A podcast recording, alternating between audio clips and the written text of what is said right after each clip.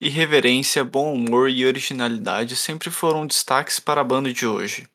Nesse disco, eles mostraram e provaram que eram uma das maiores bandas do país com hits e ideias ótimas para cada faixa de seu álbum. O disco de hoje marcou o fim dos anos 90 e novidades desde a gravação musical, um álbum essencial para o rock nacional.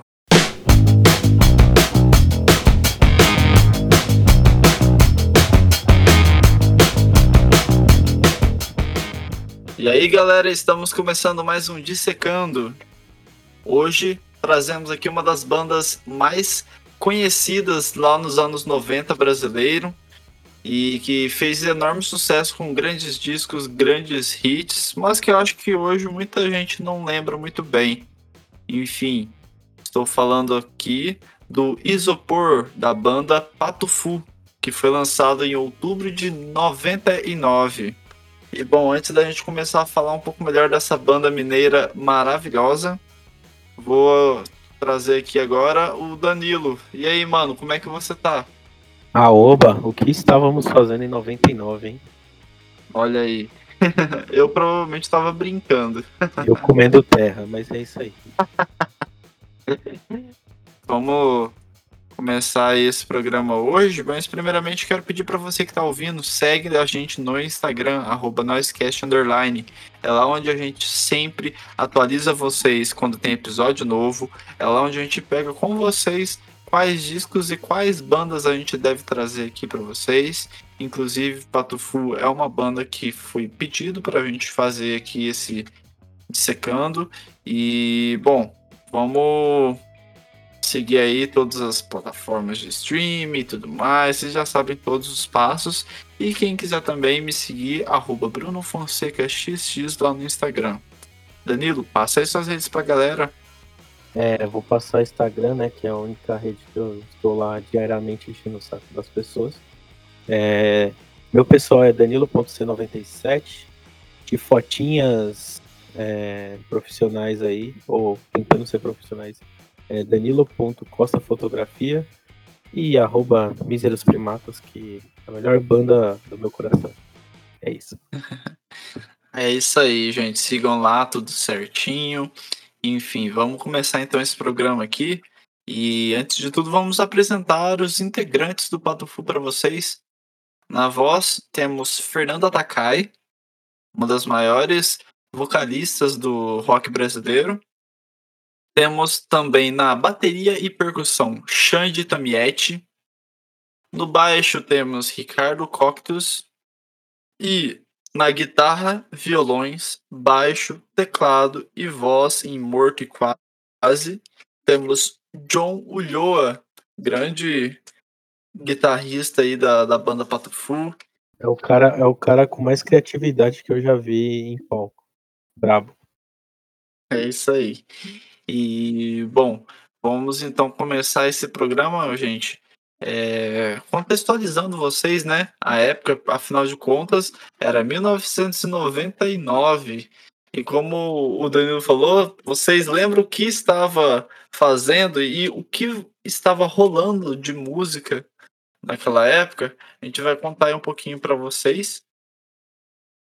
A banda mineira que começou a tomar destaque desde o início dos anos 90, Patufu, em 98 havia lançado o seu quarto disco de estúdio, Televisão de Cachorro, que mostrava a banda em pleno vapor construindo uma carreira repleta de músicas que tocavam na rádio com seu estilo todo original e diferenciado.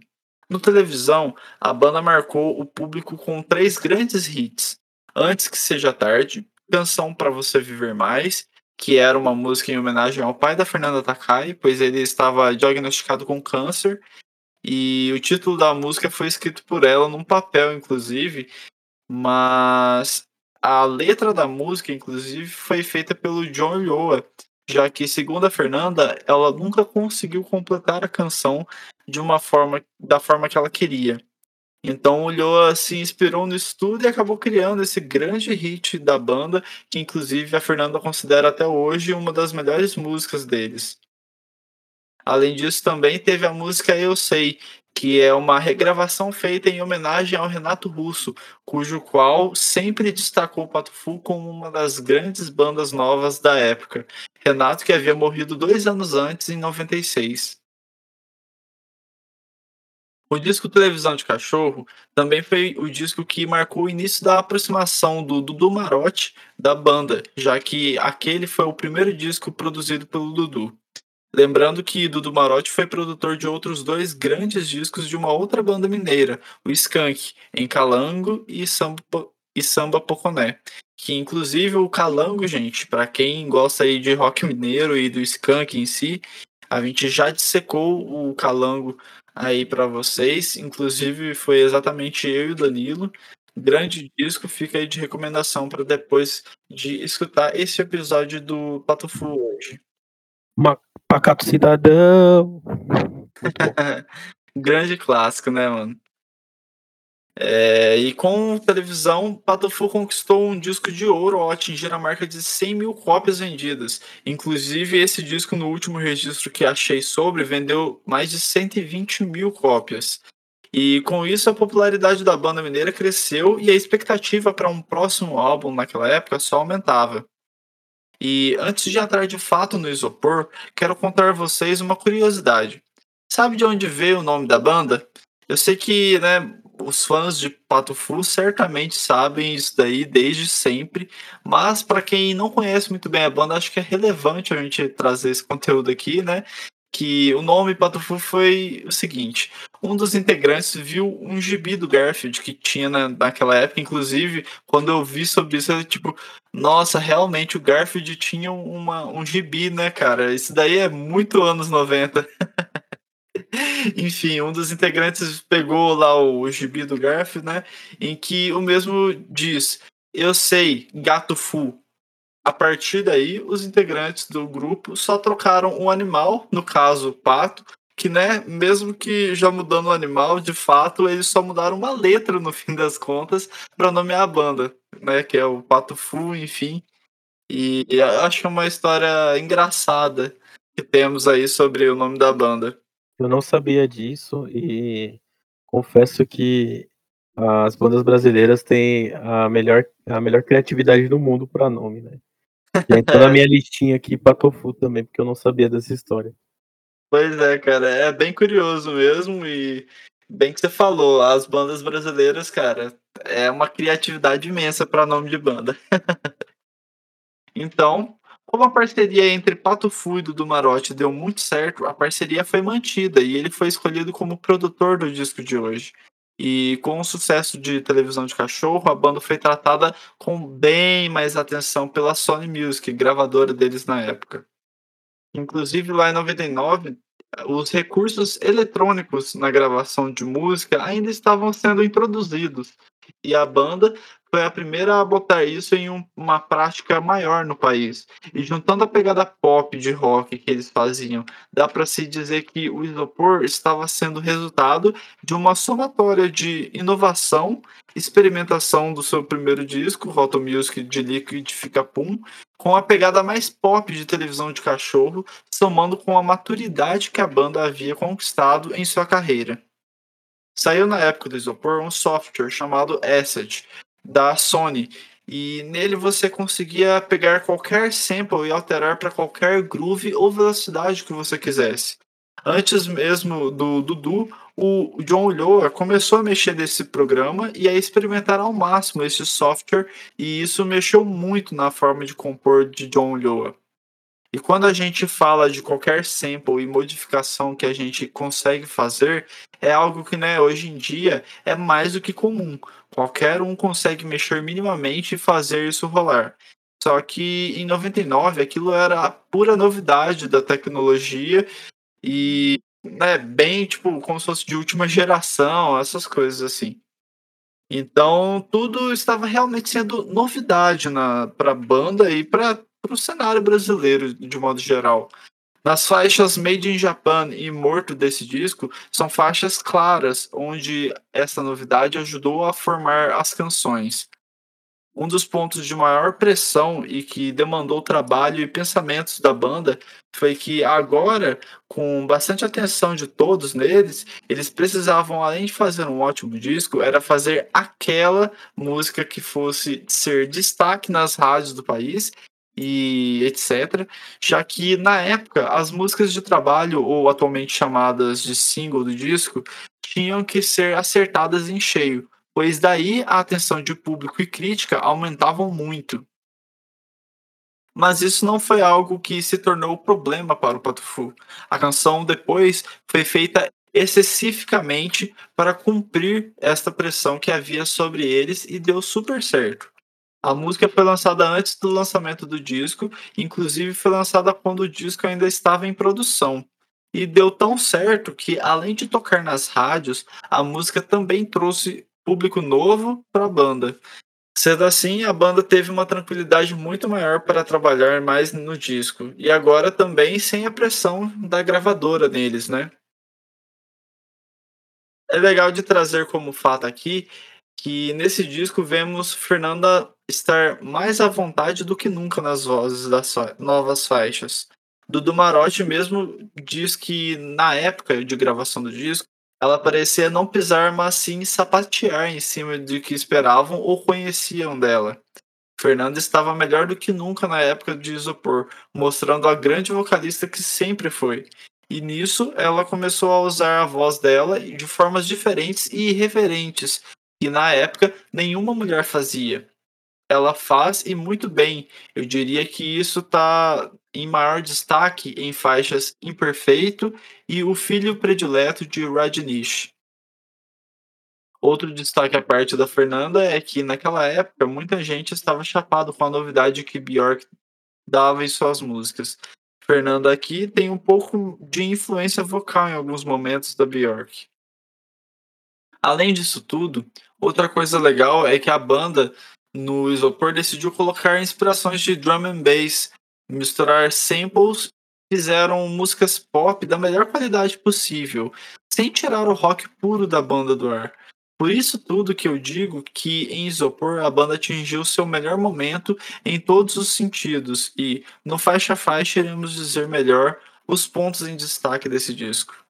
A banda também era uma das percussoras no Brasil pelo uso da internet, Lá em 99, eles usavam um pequeno computador e, né, com a tecnologia da época, eram bem simples as coisas nesse quesito. E eles passavam a, nessa época já, por e-mail, responder e conversar com seus fãs. É, Dudu Marotti mesmo diz que era como se a banda hoje em dia se comunicasse com cada um dos fãs por Twitter, algo que na época, pô, 99, nenhum artista fazia. Algumas curiosidades que eu tinha separado aqui também agora para a gente falar sobre o isopor, né, galera? É que na época de seu lançamento, as tiragens desse disco traziam uma faixa interativa para o fã acessar pelo computador. Nos shows da banda na época, os integrantes também se vestiam inteiros de branco e, e acho que isso deixava bem marcante, né, para todo mundo que assistia a banda ao vivo. E mais um disco de ouro foi para o Patufu, ao alcançar as 160 mil cópias vendidas do Isopor. Ou seja, eles não só conseguiram né, atingir o mesmo sucesso do disco anterior, como passou ainda no número de vendagens. E em 2001 foi citado como um dos 10 melhores grupos musicais do mundo na atualidade pela revista Time, ao lado de Radiohead e U2. Cara, eu acho que isso é uma coisa tão incrível de se pensar, não só pela época, mas também que, assim, querendo ou não, era uma banda brasileira. E olha o tanto que eles conseguiam chamar a atenção fora do país também. Acho isso muito foda. E pensar que também era um lance que tipo, a internet ainda aqui é, caminhava lentamente, né? E chegar a ter essa, esse alcance é muito foda mesmo. Pois é, cara. E assim, é essa parte da internet é uma coisa que eu acho bem interessante, porque, pô, como assim, velho? Era 99 e eles estavam respondendo os fãs, tipo, no meio do estúdio, enquanto eles estavam gravando disco novo e tal. Eu acho isso muito legal por se tratar daquela época, né? Acredito que, mano, tirando o Pato Fu, nem sei se tem alguma outra banda que fazia algo desse tipo. É, também acho que não, porque geralmente era aquele lance das cartas, né? Tipo, Sim, imagina o tempo que demorava, assim, pra ela responder, e se respondia ainda. muito, mano. Bem isso mesmo. E apenas, né, também para encerrar essa parte de curiosidades, o último show da tour do Isopor foi no Rock in Rio de 2001. E eu acho legal de trazer isso porque naquele festival muitos dizem que foi o melhor Rock in Rio da história, né? Tem gente que acha que foi de 85, tem gente que acha que foi de 2001, mas é porque principalmente o line-up daquele festival foi tipo absurdo realmente. Foram vários dias com as maiores bandas da época, tanto do Brasil quanto também lá da, da- dos estrangeiros, né, de modo geral. E também vale lembrar que, tipo, é a época, é época que eles meio que arriscavam no, no line-up, né? Hoje em dia, quando aparece sendo anunciado, você já espera os mais, os mais do mesmo, assim, né? Tipo, aquelas bandas que já tá sempre. É, tipo, Então, já tem um, pelo menos umas seis bandas que você já, tipo, antes de lançar o line-up, você já sabe que vai ter. é, Iron Maiden, Metallica, é, e outras aí. Mas sempre Imagine Dragons. tem. Aí quando você olha, tipo, há um tempo atrás, você fala, caramba, mano, que foda. E era misturada, né? Porque aquela galera que fala, ah, Rock in Rio, agora não é mais rock. Mas nunca foi, e isso que eu acho da hora. É, nunca foi só rock, tanto que naquele ano de 2001, se eu não me engano, uma artista mega badalada e etc que, que eles chamaram foi a Britney Spears. É, então, fora, tipo, por exemplo, aqui no Brasil também teve o lance do Carlinhos Brown, não foi nessa edição? Sim, acho que foi também. Sim, então, tipo, e que foda, né? Infelizmente, eu, quem perde com, com o preconceito desses estilos é só o próprio público, que ao invés de aproveitar, ficar enchendo o saco. Esses véi Pois é. paia tem que acabar, tem que morrer esse, esses véi paia aí. Bem isso mesmo, mano. E é legal também, só de citar, né? E hoje a gente vai falar aí do isopor e eu preciso já destacar que hoje a gente vai falar do, do disco original mesmo, né? Como ele foi pensado, que foi com as 11 faixas dele. Porque depois, né, em 2000, teve a parceria, né, que fizeram lá para Pato Fu acabar fazendo a música que foi jingle da Olimpíada lá dos anos 2000. E assim, é, uma música que depois acabou sendo incluída nesse disco do Isopor nas tiragens mais recentes, né? Vamos colocar assim, tipo de 2000, 2001 e tal, aí que foram incluir. Mas o disco original mesmo, Isopor, ele não tinha essa música, então por isso que a gente vai deixar de falar nela, dela no faixa faixa. Só que assim, é uma só pincelando bem rapidamente, é uma música que pra mim é muito mais uma um jingle do que realmente uma música do, do Pato Fu. Eu acho que essa música, inclusive, não tem nada muito assim parecido com o que o Pato Fu normalmente traz nas suas músicas. Ainda bem que você me avisou, né? Porque, tipo, tava escutando e tinha feito a anotação dessa aí. Aí você falou, opa, epa, não faz parte dessa aí não. Eu, ah, beleza. Valeu. Pois não é, escuta! cara. Não, escuta, caralho. Eu. É, se quiser, escute, mas eu já adianto que eu acho que, assim, pelo menos na minha opinião, é uma música bem fraquinha e que é muito mais, tipo, sabe, pra agradar, sei lá, talvez empresário. Sim, e talvez eles tenham colocado aí nesse, nesse disco só pra, tipo, fazer parte da discografia também, né? Deixar registrado ali o momento. Sim, é, então, tipo, é meio que, sei lá, talvez seja algum bom contrato que eles receberam, sei lá. Enfim, fato é que o isopor, então, né, para que o dissecando de hoje, ele tem 11 músicas. E puxando um pouco para a produção do disco, né? A direção artística dele foi feita pelo George Davidson E a produção do disco foi pelo Dudu Marotti, como eu já tinha mencionado antes, e foi gravado por Luiz Paulo Serafim, Rogério Pereira e Ignácio Sodré, na Doutor DD, que fica lá na Vila Madalena, em São Paulo.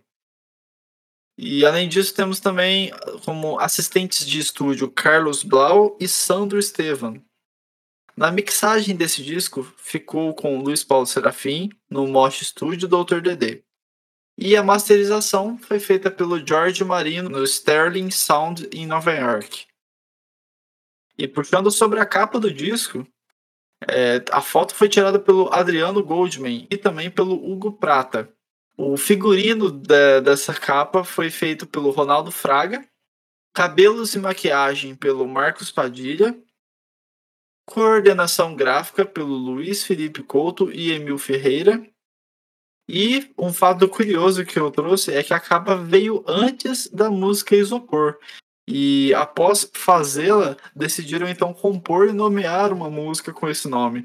É muito louco e são poucos esses casos, né? De tipo, a capa do disco acabar faz... meio que sendo a inspiração para criar uma música com o nome do disco.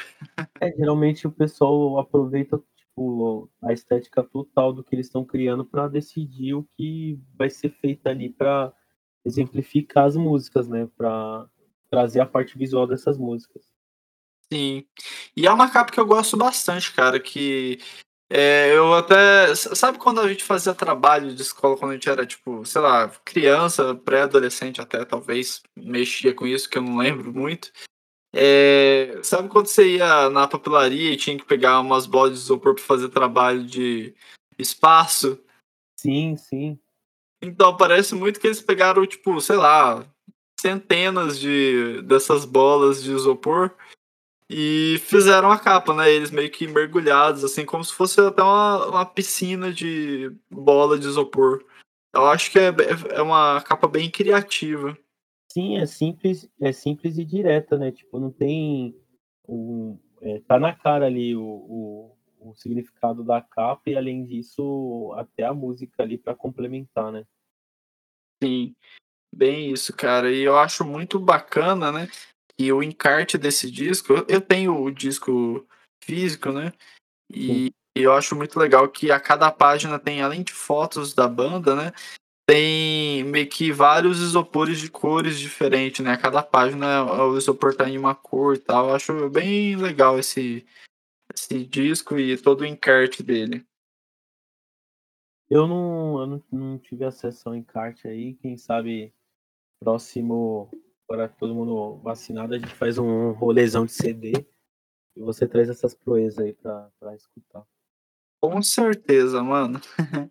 eu dou um jeito de levar para você ver. É bem bonito, eu acho bem. É um dos discos brasileiros que eu tenho, assim, mais antigos, que eu acho que são um dos mais bonitos. Mano, da hora. E bom, galera, sendo assim, agora a gente vai puxar então a parte que todo mundo mais gosta, que todo mundo mais espera aqui no Dissecando, que é o faixa faixa.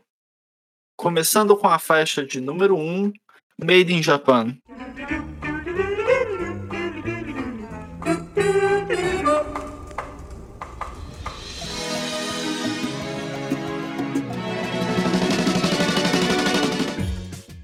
Essa música ela foi gravada em japonês, né? Como curiosidade já trago aí isso.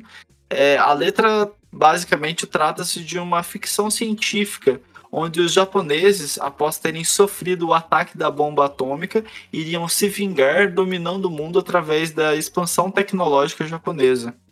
A música também fez muito sucesso na Itália e no Japão, assim como o clipe também que tocou demais por lá, mano. E eu acho isso bem curioso, assim, sabe?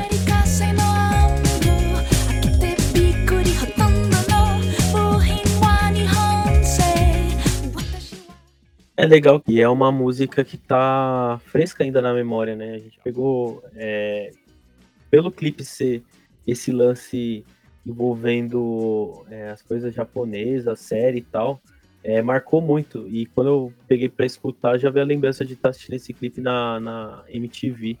E até peguei uma, uma tradução aqui que eu achei, achei engraçado. Um dia eu fui abrir para ver como era, de, é, como era dentro, meu amplificador valvulado, americano legítimo.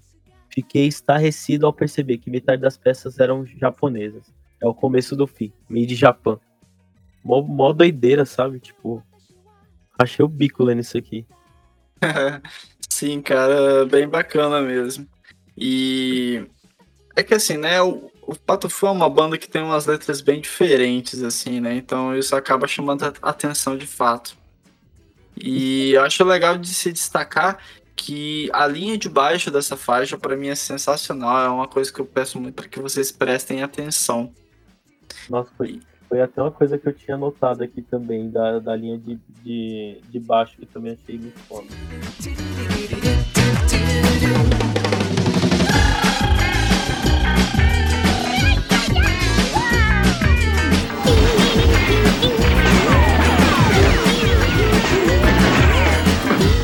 Pois é, cara. É... O, o baixo dessa faixa realmente é um, uma coisa à parte. E lá nos anos 80 e 90, né? Tudo que era moderno, normalmente, era escrito Made in Japan.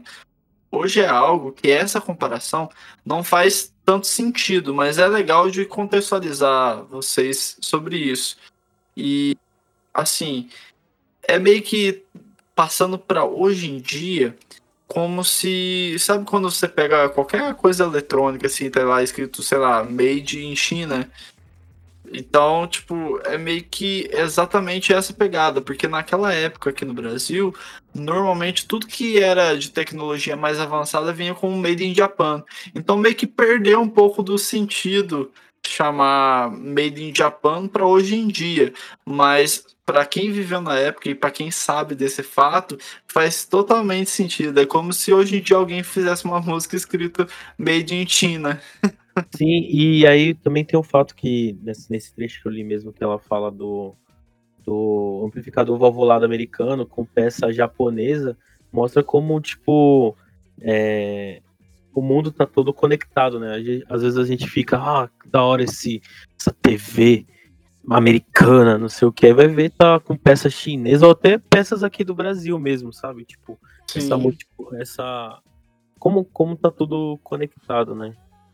E outra coisa também é que o refrão do, do, da forma que ela canta lá, o Made in Japan, lembra muito aquela música do Muppets, né? Mahan Mahan, é, acho que é Mahan Mahan, alguma coisa assim.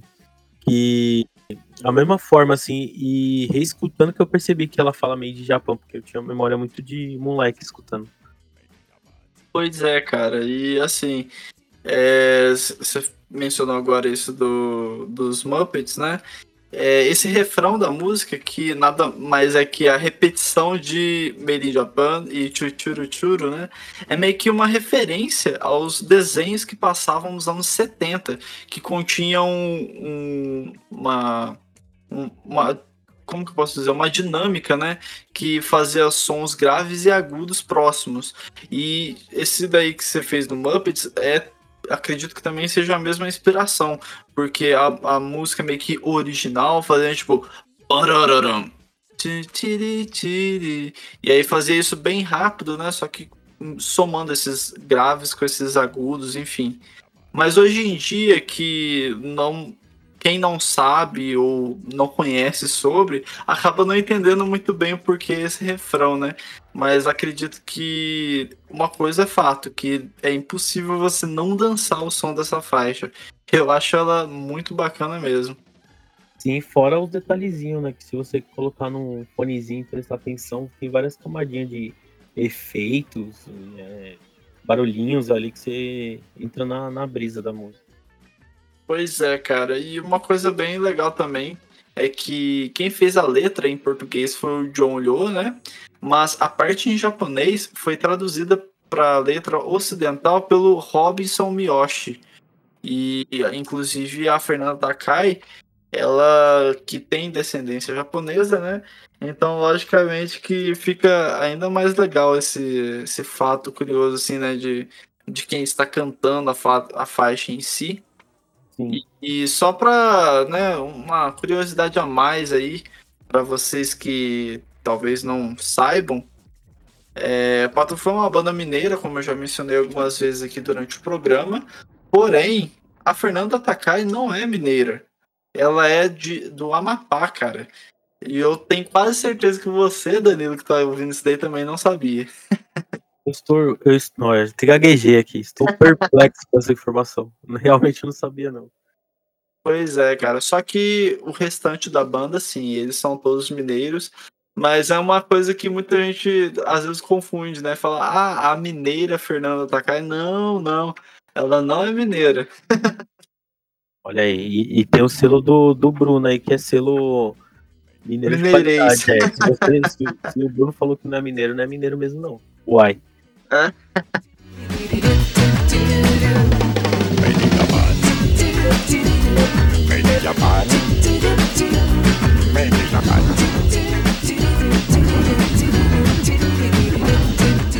Próxima canção é Isopor.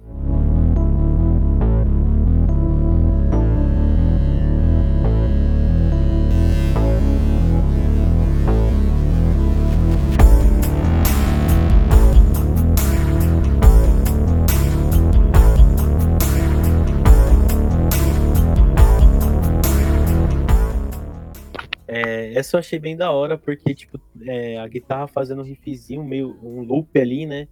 E ela vai ganhando força de acordo com a música, e vai entrando coisa, vai entrando coisa. Quando você vai ver, tipo, a música explode assim.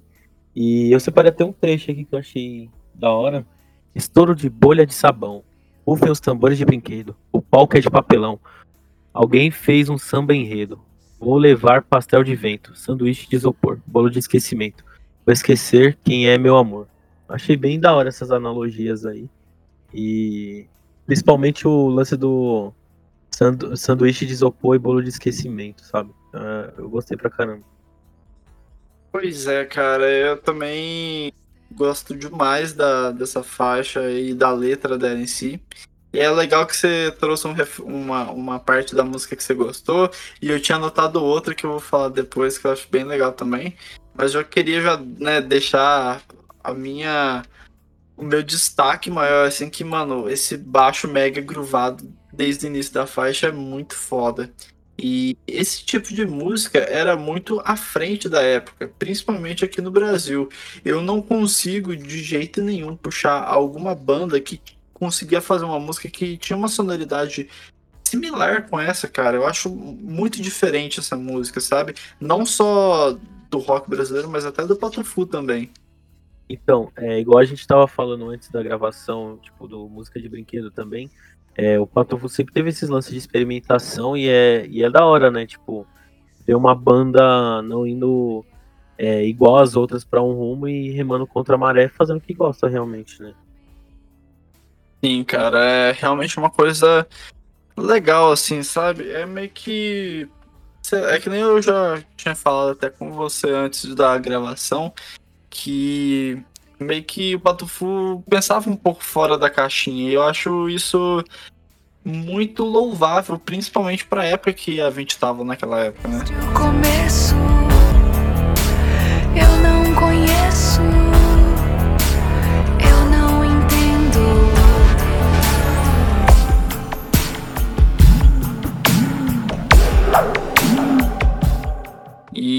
eu vou agora, né, falar aqui o trecho que eu tinha separado, que eu acho bem legal da letra, que, cara, eu acho sempre muito diferente, né? Que a Fernanda basicamente canta: Tudo que eu vejo é inconsistente, é na... e nada aprendo, tudo se desmente. Nada do mundo desde o começo, eu não conheço, eu não entendo. Vou querer tomar veneno, vou querer dissimular, vou ter, vou ter crise de comportamento, vou sorrir querendo chorar.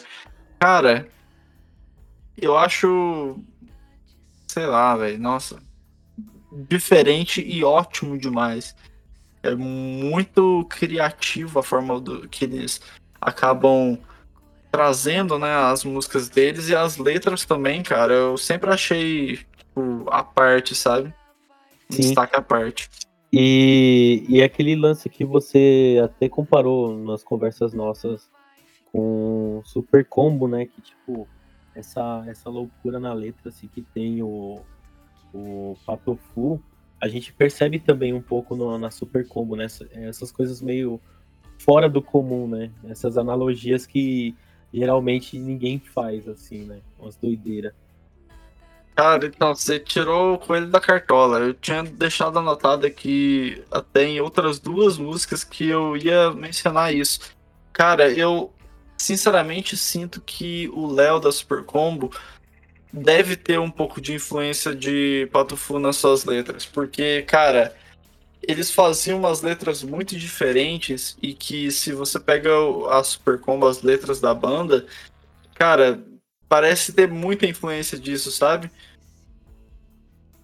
Sim, realmente, tipo, é, e desde o comecinho, né? Desde o primeiro álbum, você pega lá as coisas da Super Combo, você vê que tem um, uma doideira ali.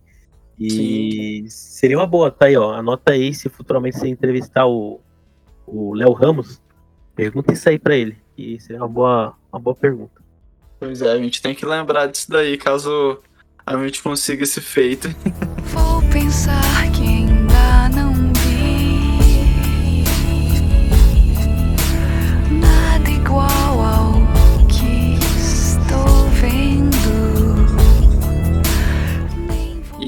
E puxando agora para a terceira faixa do disco, Depois.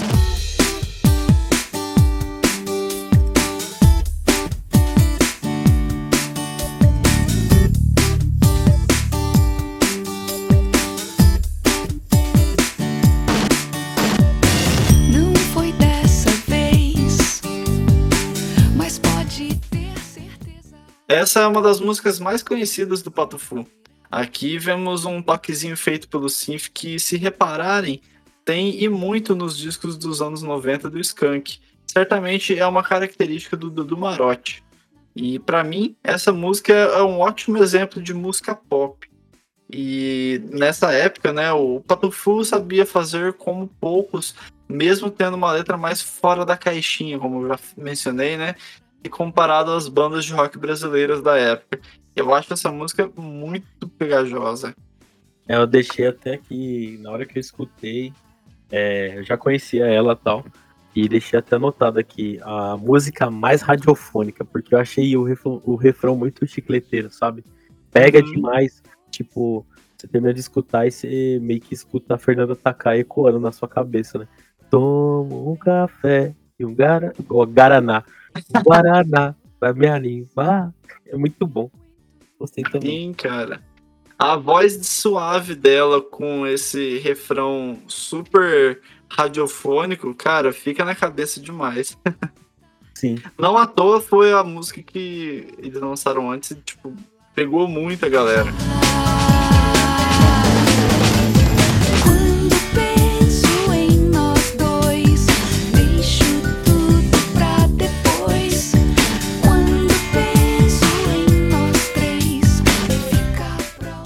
Eu gosto muito também da cozinha dessa faixa.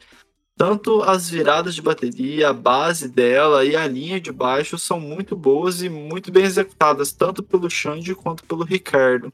Além disso, né, eu queria trazer aqui para vocês que, né, se vocês repararem na letra, é, além de ser marcante, ela te faz ficar indeciso né, no que achar da história em si dela. E essa letra foi criada com essa forma ambígua propositalmente pelo John Lyoa. É meio que uma história, né, que você às vezes fica em dúvida se envolve o casal com um filho ou se é algum triângulo amoroso, né?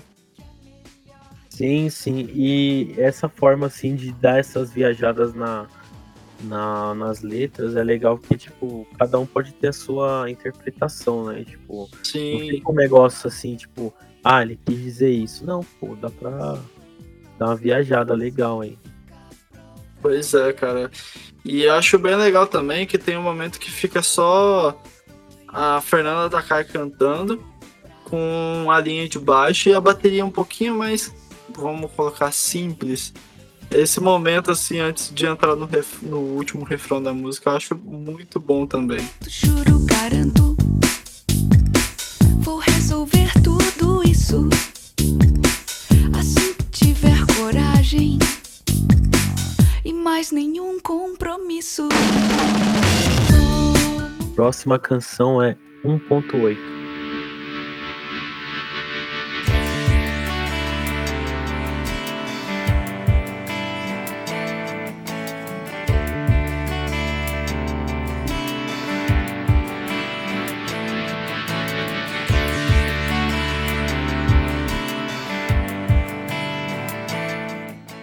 Cara, deu uma viajada legal escutando isso aqui. É, não conhecia. E eu gosto da construção também, porque ela começa, tipo, tranquilinha tal, e vai dando um peso, vai, você vai ficando meio angustiado junto. E uhum. tem uma parte eletrônica também, então gostei muito da, da mistura, assim. Pois é, cara, essa música é bem marcante mesmo. E foi a música mais difícil de ser gravada desse disco, segundo todos da produção e da banda. Eu gosto muito dessa faixa e, né, já vou falar para vocês. Sente o peso dos instrumentos de corda dessa faixa que são ótimos demais. É, então, é esse lance que você citou sobre o peso das cordas, é legal que não é um negócio que eles já jogam de cara, né? É, ao, ao, decorrer da música, ela vai ganhando esse peso, assim, vai ficando mais pesado. Parece que quanto mais a letra é, é, expressa um, traz um sentimento de angústia, sei lá. E a, o instrumental vai ficando, vai trazendo esse peso junto, sabe? Então vai tendo essa, essa cozinha, assim, tanto da letra e o som intercalando, sabe? Sim, pode crer, mano. Concordo. E essa música, ela teve a bateria dela gravada na casa do Dudu Marotti, né? E lá no último andar da casa dele, segundo uma entrevista que ele deu. E nessa, nesse último andar da casa dele tinha uma mesa de ping-pong lá.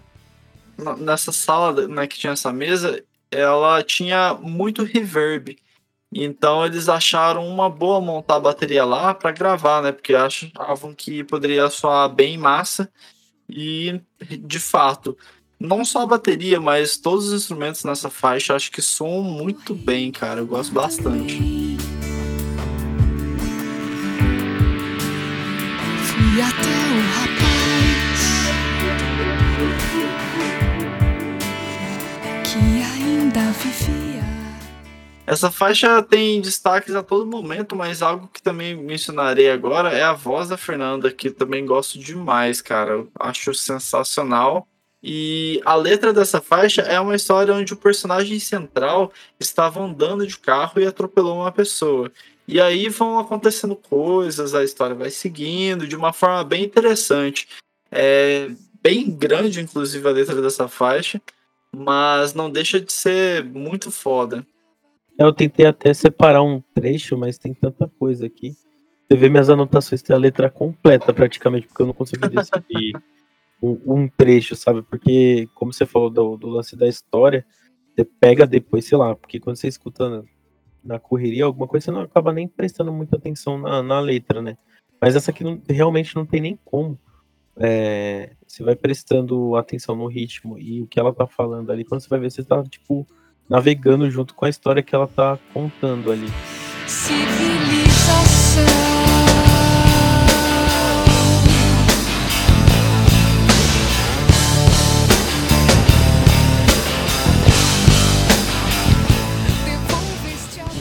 Assim, a todo momento que a guitarra cresce nessa faixa, mano, cara, é, é muito legal, né? Ela dá um punch muito bom.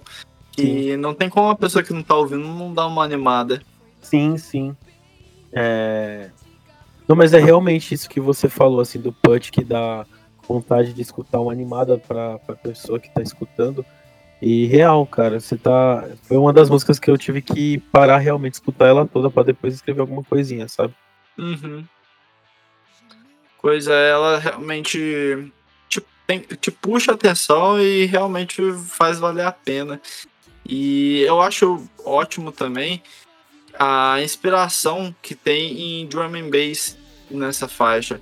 É, eles, tanto a banda quanto o Dudu, falam que eles estavam vindo muito na época, né? Que era uma onda que estava pegando naquele final dos anos 90. E o momento que eles colocam esse drum and bass fica bem legal na música. Que aí eu venho com a ideia de que essa música é meio que, de fato, várias partes que vão se juntando e formam meio que um épico, sabe? Eu acho muito louco, velho. Essa música é bem única na, no rock brasileiro. Sim, isso é difícil ver um, um lance épico assim, né?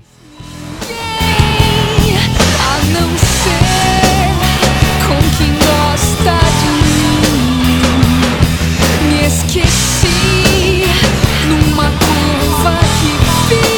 Puxando para a quinta faixa do disco, Imperfeito.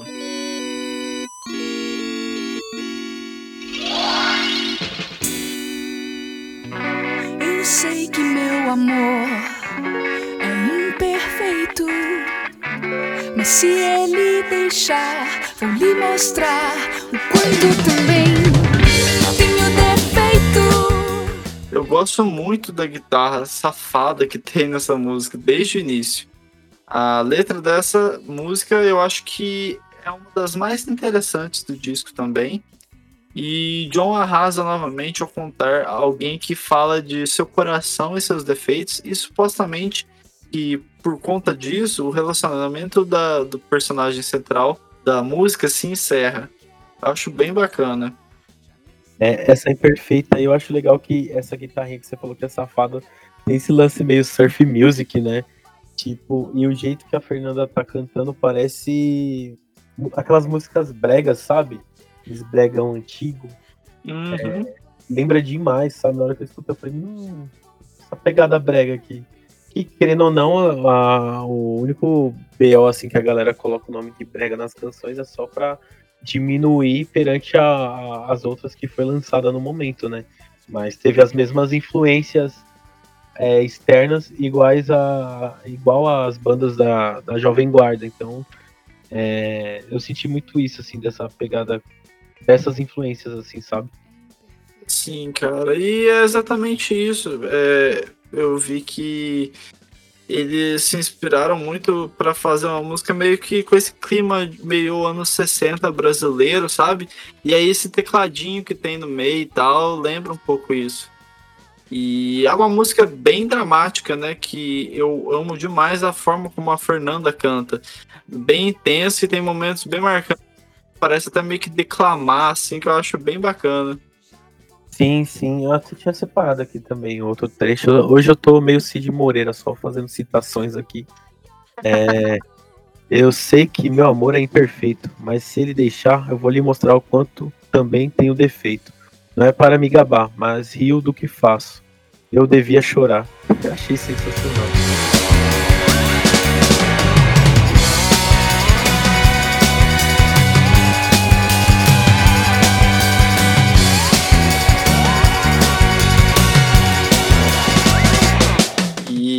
Assim, além disso tudo, né? Essa, essa é uma música que eu acho muito legal do disco, mas enfim. É, queria destacar pra vocês o solo de guitarra que o John Lua faz nela também, que é muito bom. Já vou saindo, não precisa empurrar. Pois meu maior defeito é insistir que ele é perfeito, que é pura cruel. Próxima canção, Morto.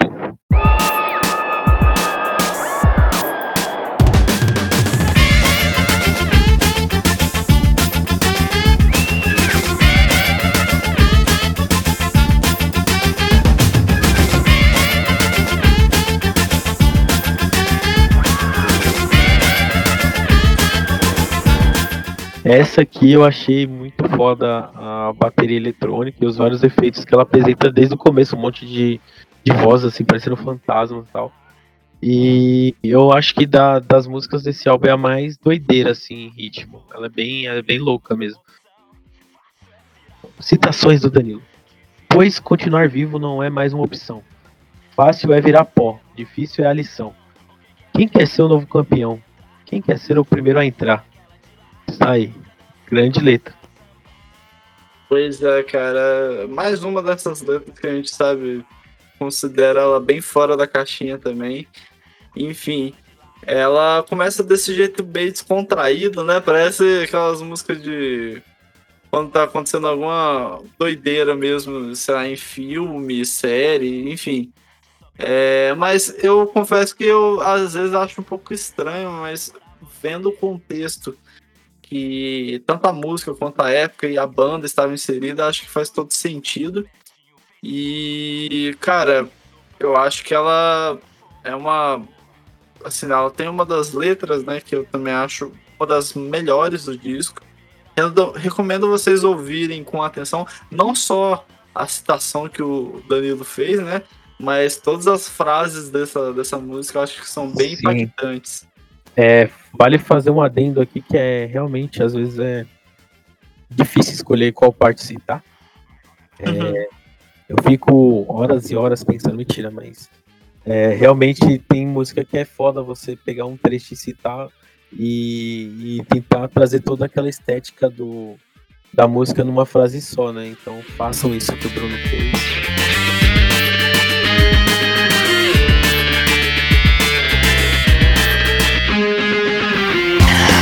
Ser o novo campeão? Quem quer ser o primeiro a entrar? E as guitarras e bateria eletrônica dessa faixa são realmente um destaque à parte, né? Eu gosto bastante. E pra mim, esse refrão né, dessa música é um dos que eu mais gosto. É, é que nem eu falei, né? Que o- a banda Super Combo parece que tem umas letras diferentonas que tem muita inspiração no Pato Fu. E acho que essa daqui é uma das que mais dá a sentido a isso daí, né? Na hora que ele pega e fala que a fila dos bonitos é aquela de lá e que agora a gente vai começar a dançar e tal. Cara, é sensacional, velho. Eu acho muito legal. Seria um sonho imaginar Super Combo com Com Fit? Nossa, seria uma boa, hein? Vamos jogar aí pro alto, gente. Ó, puxa aí, hashtag mentira. é realmente essa doideira prevalece nessa, nessa música também. É, mano. Ô, e só um adendo aqui. Super Combo fez o Rogério, né? Que tem quase que inteiro de participação. Ficou faltando o John Olhou ali participar, ou a Fernanda Takai participar da, da- de alguma música, hein? Vai começar a sambar.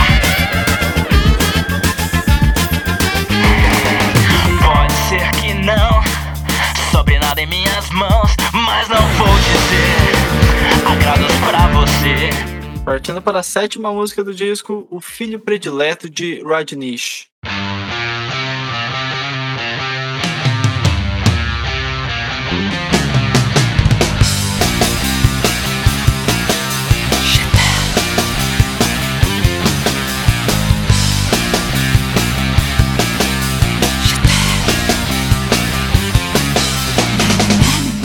Já vou trazer aqui que, além de achar esse rifaço de guitarra lindaço, preciso lembrar a todos que essa música, ela na verdade pertence à banda Sex Explícito, que né, a banda que o John olhou tinha antes do Pato Fu lá no final dos anos 80. E, cara, grande versão dessa música, hein? Eu não conheço a original, vou até pesquisar. É outra música que eu sinto que tem um, um pouquinho de surf music também, não tanto igual a outra.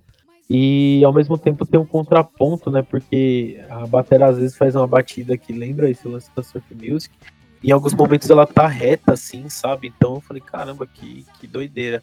E eu achei da hora a letra, né? Que fala sobre é, a mulher realmente que é a, é, a, é a mãe do menino, e não o cara que só tem um nome ali, né? Porque na, na letra ela, ela vai discorrendo, né? Que tipo, é, você pode passar a semana inteira resguardando a fronteira do lar, mas ela sempre quer mais. É, mas, ela, é, mas ela sempre faz mais que você. Por isso é que o filho é mais dela. Então, tipo, eu achei muito da hora isso aí. Tipo, é, tem o, o lance do, do, do cara lá fazendo as coisas, mas só que realmente quem tá cuidando da- das paradas é a mulher, né? Sim, cara, então, eu também adoro a letra dessa faixa e eu acho ela bem feminista e agora sim, né, interpretado por uma mulher, que acho que faz ainda mais sentido, é, porque a- na banda Sex Explícita é cantado por um homem, né, mas, assim, mais legal que isso é a forma que a Fernanda Takai acaba cantando, que eu achei sensacional. E, cara, é exatamente, tipo, são várias na letra dessa, dessa música são vários fatos que o homem, assim, às vezes, tipo, não percebe coisas óbvias, né? E, enfim, é uma faixa bem divertida. Acho que ela tem um dos ritmos mais legais.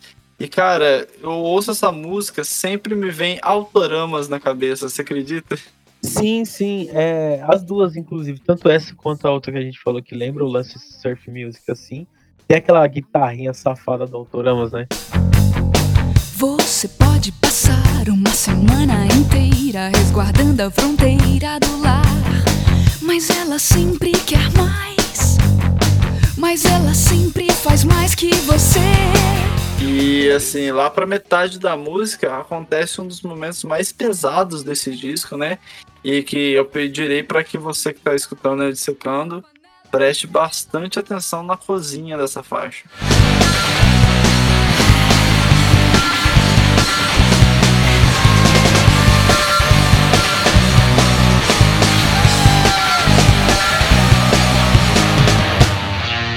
Próxima canção é Perdendo Dentes.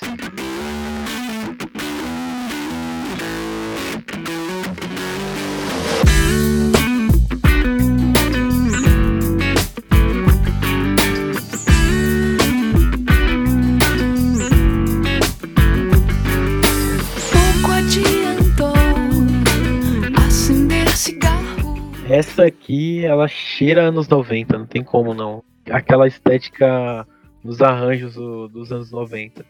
E é, entra também na, na- como eu falei da 1.8, é, essa aqui também ela tem uma pegada muito radiofônica e tem até uma, um lance aí de fazer parte de uma certa novela aí, trilha sonora de uma certa novela que o Bruno pode até falar melhor que eu não lembrava. É, assisti essa novela, mas eu não lembrava que fez parte. E rolou até um momento aqui de Remember. É, então, é, essa música ela entrou pra trilha sonora da telenovela Laços de Família da TV Globo em 2000. E tanto por isso quanto pela qualidade da música, a banda diz que essa não pode ficar de fora do set deles ao vivo, né? Até hoje, pois todo mundo sempre pede essa música deles. E, cara, preciso destacar, esse riff que o John Lua faz é incrivelmente foda. E é bem isso que você falou, cheiro anos 90. Quando falo tudo o que penso realmente, mostra todo mundo que eu não sei quem sou e uso as palavras. Eu não, não me recordava dessa música. É, é aquele lance que o Bruno falou antes da- das gravações de tipo. É, algo- você não vê muito falar do, do Pato Fu hoje em dia e tipo algumas coisas que eles fizeram no, no passado meio que tá, tá esquecido. Até a gente mesmo que já escutou uma coisa ou outra não não lembrava, sabe? Não, tipo, mesmo sendo marcante, então não, não tinha esse essa música, sei lá, atu- atualmente numa playlist pessoal, alguma coisa do tipo, sabe? Então, cara, eu também concordo bastante com isso. E, assim, eu acho que é uma pena, né? Mas eu acredito que à medida que o tempo for passando, as pessoas vão relembrar do Patufu, e principalmente com, com uma música dessa, assim, que, pô, é um dos maiores clássicos daquela época, enfim. Patufu tava voando baixo naquela época. Essa música, ela traz algo que na música nacional da época também não tinha muito. Mas uma vez o Patufu se diferenciava dos outros, trazendo uma das músicas com uma letra mais depreciativa de si próprio, ou que mostra a pessoa da letra como uma pessoa perdedora ou coisa do tipo. Hoje é muito mais comum ver letras desse tipo, seja em bandas pop punk, emo, até em bandas indie de rock triste nacional, enfim. E, cara, eu vou acabar até destacando a letra no refrão que é muito, muito marcante e ótima. E a Fernanda Takai canta: As brigas que ganhei, nem um troféu como lembrança pra casa eu levei. As brigas que perdi, estas sim, eu nunca esqueci, eu nunca esqueci. Cara, pelo amor de Deus, eu, eu acho esse trecho extremamente de bom gosto. Os caras arrasaram nessa letra. E a Fernanda também, né? Lógico. E já destaco que não é só o refrão dessa música que é ótimo na letra. É, escutem com bastante atenção também, que vocês vão ver que isso. É. Sabe aquele. Aquela, aquele hit feitinho para você? Essa música é demais. As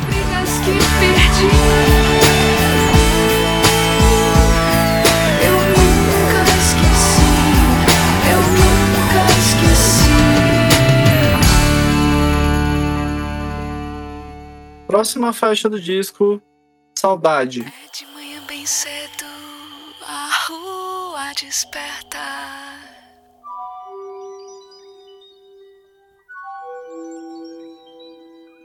Na primeira hora sinto falta de você. Bom, então essa faixa eu adoro os efeitos sonoros que essa música traz junto ao teclado que a voz e a voz da Fernanda, né, que acho que, cara, dá um climinha tão gostosinho que é sensacional. Essa música já existia inclusive na época do Televisão para Cachorro, mas foi descartada para aquele álbum. E em apenas um ano ela sofreu várias transformações, segundo Fernanda, e então ela foi lançada aqui no Isopor. É, para mim a sensação que ela trouxe foi um, a forma que ela canta lembra uma bossa nova, alguma coisa assim. Só que ao mesmo tempo algo futurístico, né? É, parece uma, uma bossa nova atualizada, porque tem a forma que ela canta que lembra um pouco, e ao mesmo tempo o arranjo que tem é, a bateria eletrônica, esses tecladinhos que traz uma roupagem bem é, futurística, assim. Gostei. Sim, mano, demais. E, cara, eu também acho incrível como a voz suave da Fernanda te faz flutuar nessa faixa. Além disso, também trago de destaque a bateria eletrônica, que também chama bastante atenção. E por último, eu queria só destacar uma frase que tem nessa música, que, cara, é outra daquelas frases que impacta bastante também. O Padofu consegue se destacar em tudo, mano, mas nas letras, às vezes, você pega umas coisas que você fica, porra, que você tá aqui, né? Que é basicamente assim: a saudade faz sofrer, não precisa nem querer, mais e mais. Cara, é, é bem isso mesmo, sabe? Conseguiram resumir em pouquíssimas palavras muito bem uh, o efeito da saudade para as pessoas.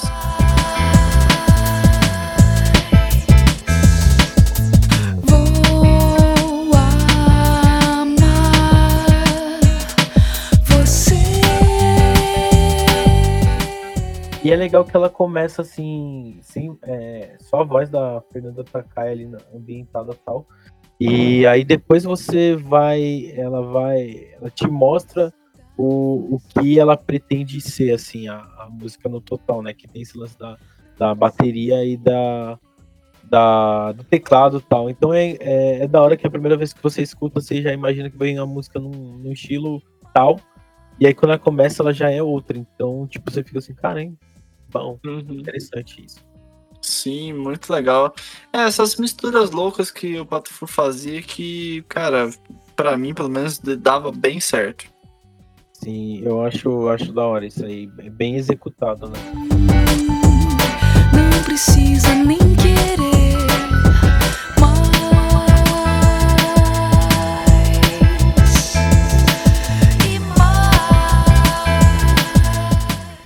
Próxima canção, Prato do Dia.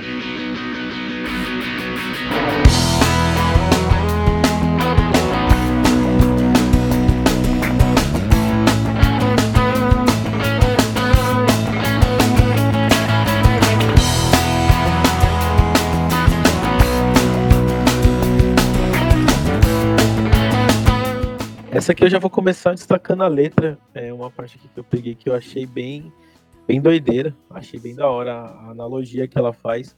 É, moço, hoje eu vou querer a comida mais estranha. A que menos se pareça comigo. Tô me sentindo meio janta hoje, tô me sentindo meio arroz com feijão. É, eu gosto porque é, tá, para mim assim eu, eu peguei como se ela quisesse mudar é, as coisas, né? Porque ela tava se sentindo mais do mesmo ali, é, o, o normal, sabe?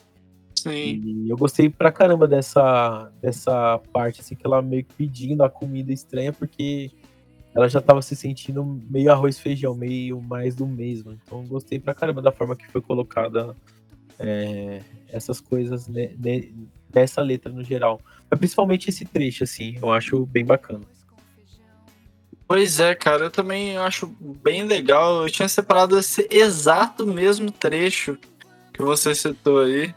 E assim, é, além de ser legal essa, essa, esse trecho que você separou, a forma como a Fernanda canta também eu gosto bastante.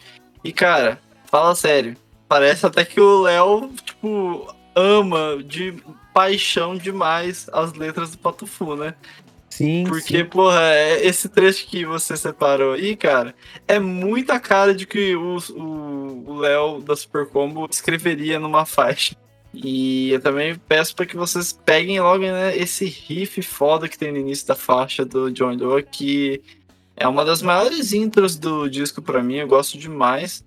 E para mim, o baixo do Ricardo Cocteau nessa faixa, ne- nessa música, para mim, é outro ponto essencial na música, fica muito bom mesmo. A que menos pareça comigo.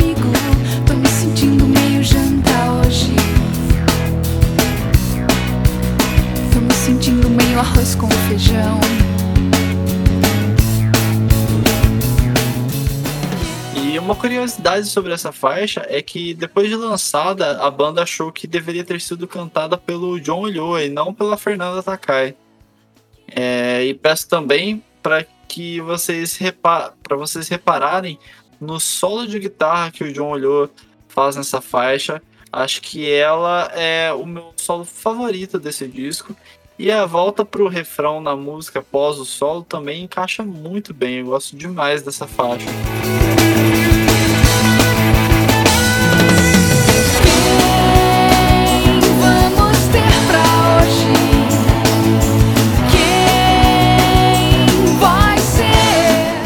E agora chegando à última faixa do disco, quase.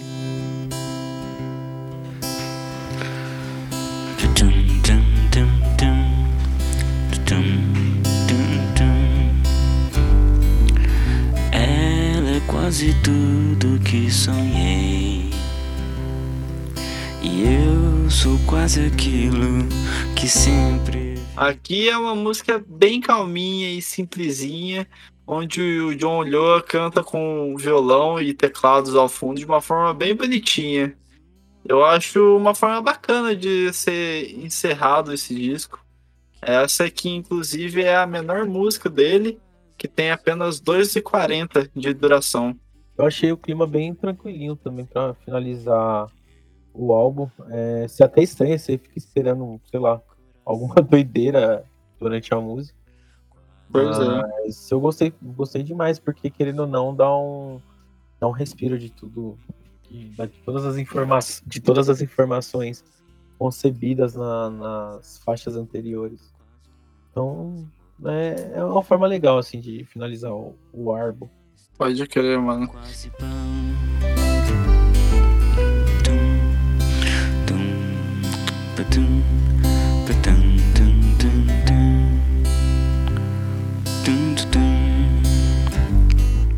Basicamente, né, sobre a letra dessa faixa, em que era apaixonado por uma pessoa e que quase deu certo, mas no fim das contas deu errado e né, John encerra de forma ótima a música dizendo que, né, como um bom mineiro, que já está quase bom. Quase um amor, quase um caminho que me deixou quase sozinho e quase que fiquei com É, Eu acho legal essa. Acho que no, no álbum todo tem duas canções que o, que o John canta. E é legal porque dá um contraponto bacana pro álbum todo, né? Tipo, você fica tanto é, viajando na, na forma que a Fernanda canta, quanto também essa, essa voz do, do John, que é, é uma voz calma também, mas é diferente daquela da voz suave que a, que a Fernanda Takai tem. Então eu gosto desse da presença do John também nessas duas canções.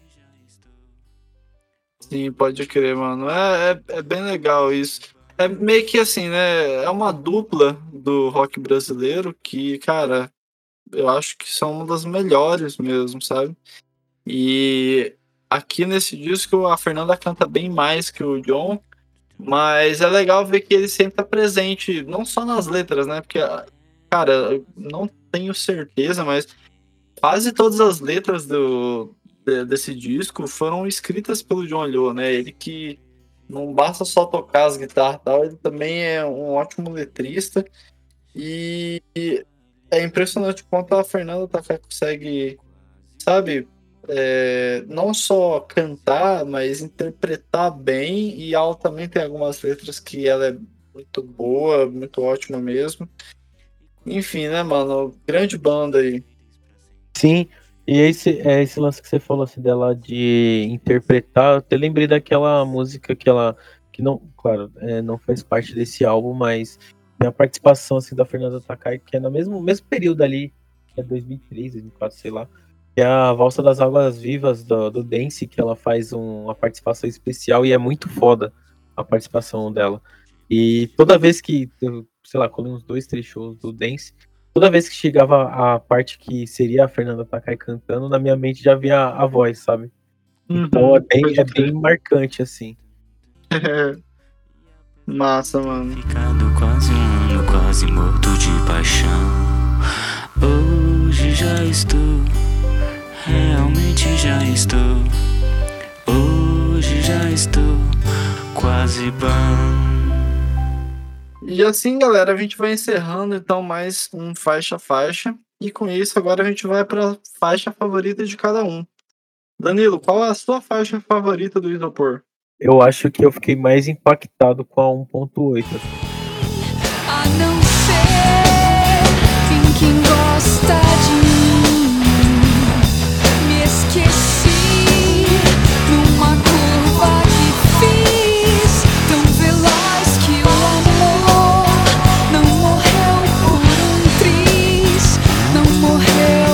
colocaria numa, numa playlist assim, pessoal pra, pra escutar, sabe? Tipo, pô, que música bacana, a construção toda, o lance do arranjo e tal, e a letra que é muito. Ela induz você, assim, meio que te carrega até o final da música, então, para mim, 1.8 é a minha favorita. Pode crer, mano. Eu também acho essa música sensacional. É meio que épica mesmo, sabe? Acho que ela, porra, é uma das grandes faixas aí do Isopor também. E, bom, puxando agora pra minha faixa favorita, cara, de verdade, tem umas 4, 5 músicas que são minhas favoritas aqui desse disco, eu gosto bastante mesmo. Mas, já que você escolheu 1.8, eu vou de Isopor.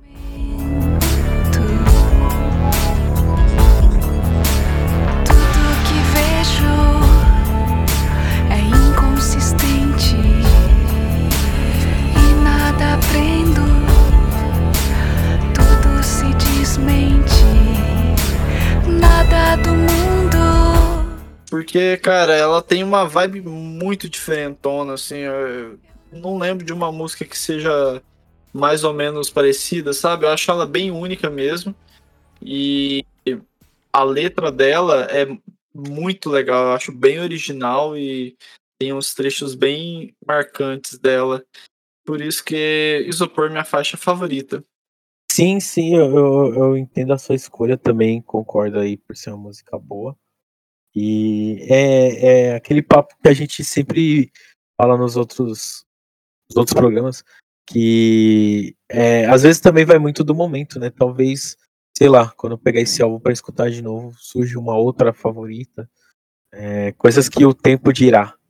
Exatamente, mano. É tô poeta, hein? Valeu, é... show. Falei, pronto. E, bom, galera, agora então a gente vai puxando para a nota do disco. E assim, né, eu acho que a gente precisa destacar que a irreverência, o bom humor e a originalidade do Patufu faz com que esse álbum mostre e prove a confiança que o Patufu tinha em suas músicas diferentonas e que conseguiam ser extremamente pop e numa época que no Brasil tava tendo muita transição do rock, né?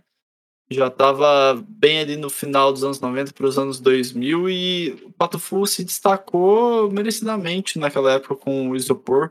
Acho que nele tem aquelas músicas bem pop, né? Que nem Perdendo Dentes, depois, que, cara, até hoje todo mundo sabe cantar. Tem músicas que já misturavam coisas mais experimentais para a época, né?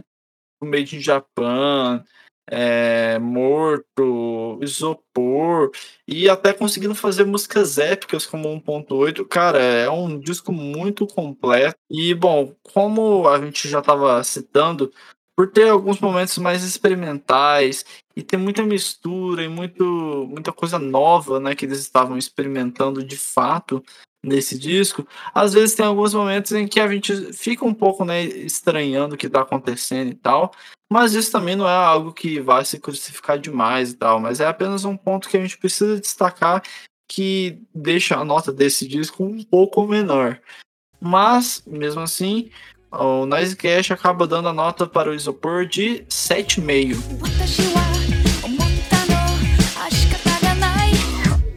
Made in Japan.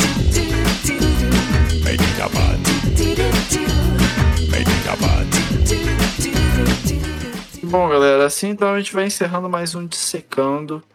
É, valeu demais, Anila, por ter participado desse Dissecando. Acho que o pessoal gostou bastante aí de toda a sua participação, principalmente como Cid Moreira do Noisecast. Olha, valeu mãe por ter comentado aí, valeu família. Eu fiz Instagram pra minha mãe só pra ela comentar os bagulho do nós. Mentira, não fiz isso não. Mas obrigado aí por chamar. Quando, quando quiser, vocês já tem meu zap zap. É só mandar aquele, aquele emoji. E é nóis. E é isso, galera. Então assim a gente vai encerrando. É, siga o arroba Noisecast Underline, é lá onde a gente sempre atualiza vocês com um programa novo, com playlists.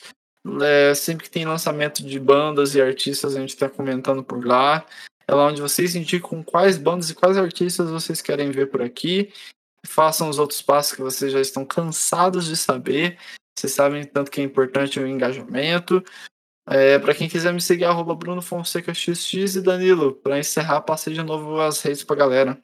Então, galerinha, é, a minha pessoal é danilo.c97 no Instagram, né? Vou falar só Instagram porque, né? Facebook tá, tá Freud, Twitter, esqueci minha senha, então não acesso mais. e a minha pessoal é danilo.c97. A de fotografia é danilo.posta fotografia. Olha, tô esquecendo minhas redes. E tem a da arroba Míseros Primatas, que logo menos tem música nova aí, tem uns negocinhos marotos, estamos aprontando aí. E é isso. Um cheiro para todo mundo. É, se você escutou até aqui, comente lá, Chuchu Beleza, que a gente vai saber. E boa noite, ou boa tarde, sei lá. É isso aí, então, galera. Um abraço aí, Danilo. Foi muito massa hoje. Valeu por todos que ouviram até o final. E logo a gente volta com mais Dissecando. Um abraço e fui! Acho que eu fico mesmo diferente quando falo tudo быстроту.